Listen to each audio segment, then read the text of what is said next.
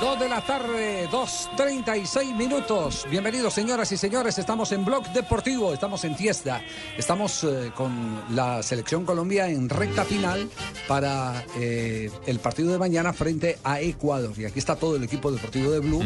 Eh, aunque hoy hay un día muy, muy especial para muchos, un día significativo para otros y un día, en, como le dijera, ejemplar por las enseñanzas para otro poquito eh, al cual eh, yo pertenezco.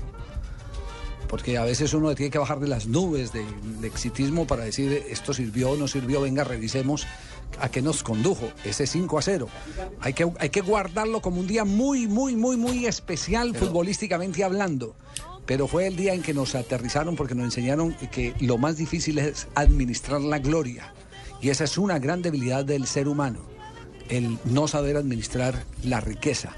Pero sabe que yo le pregunté extra micrófono a Carlos El Pío Valderrama Sí. eso y le pregunté, ¿sí le hizo daño al fútbol colombiano el 5-0?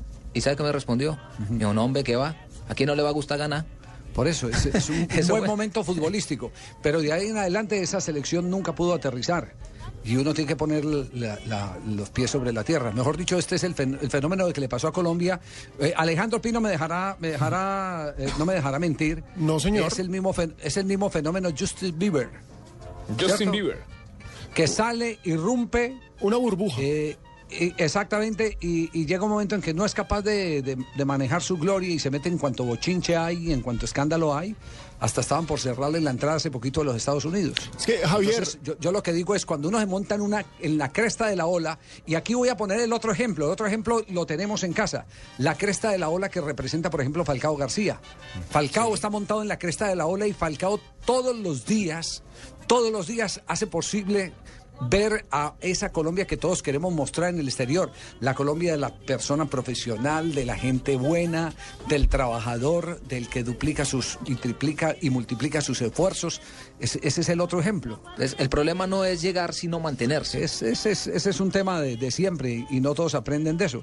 Y si no, eh, Alejandro, eh, la estadística de los ricos que se han ganado la lotería en España no tendría cifras tan dramáticas como la que el 70% con los años han quedado en la ruina. es que ese es el problema, Javier. Digamos, mucha gente nos preguntaba hoy en arroba gol caracol, porque sacamos un especial eh, muy bonito, que por qué recordábamos eso. Y básicamente yo creo que la- lo importante de recordar esto es para aprender y para que no se vuelva a repetir lo que Claro. pasó.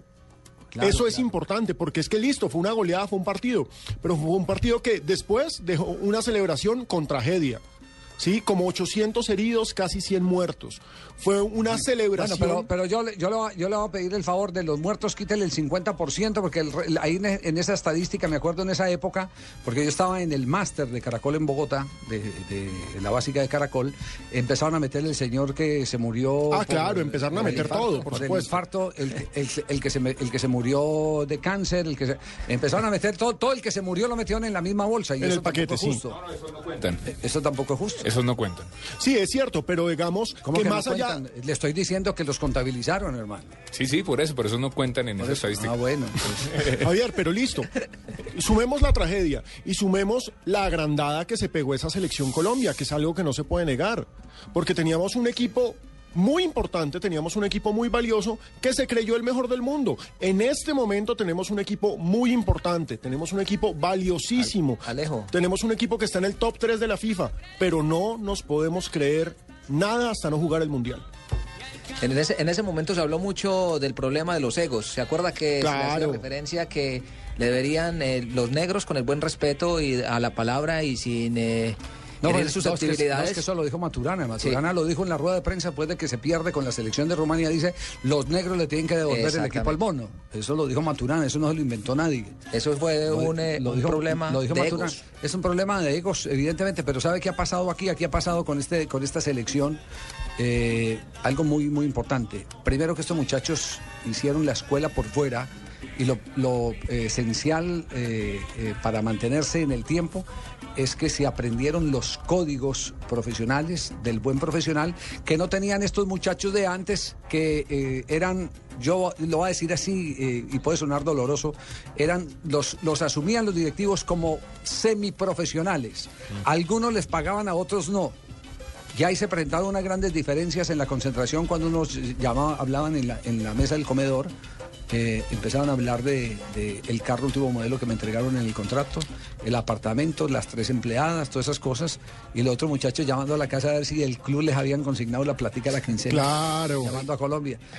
Hoy decía, esos, esos, temas son complicados. Son Javier, complicados, no y mire, mire esas son las enseñanzas que se han sacado y que han servido con la llegada de este cuerpo técnico Total. para que no se vuelvan a repetir. Por eso el blindaje de la selección, nos guste o no nos guste a nosotros los periodistas que, que nos, nos tienen a distancia, lo único cierto es que esto lo que ha hecho es beneficiar un proyecto que ya tiene un pie en la próxima Copa hoy, del Mundo. Hoy se le preguntaba al Pío Valderrama que qué diferencia había entre la selección eh, de los años 90 y la selección del día de hoy, eh, la Colombia que está hoy a punto de llegar a Brasil de 2014. Él me decía, nosotros éramos una edad más avanzada éramos jugadores que no habíamos madurado. Yo, por ejemplo, me fui a los 26 años a Europa y fui el primer jugador en salir de, del país al viejo continente, Ahí mientras tiene. que ahora están de 18, 19. James se fue 20. a los 17, se fue a los 18, estaba ya en Banfield. Son más profesionales, me dijo el Pío Valderrama. A los 20 ya era campeón del fútbol argentino con Banfield. Y a los 21 ya estaba jugando un mundial juvenil. No, ya estaba transferido al Porto. Claro, ya estaba en el Porto con 20 años. Esa es, esa es la gran diferencia. Estos vienen de afuera a, a la selección, esa selección de, de, antes venían de los clubes de sus regiones para ser parte del equipo nacional.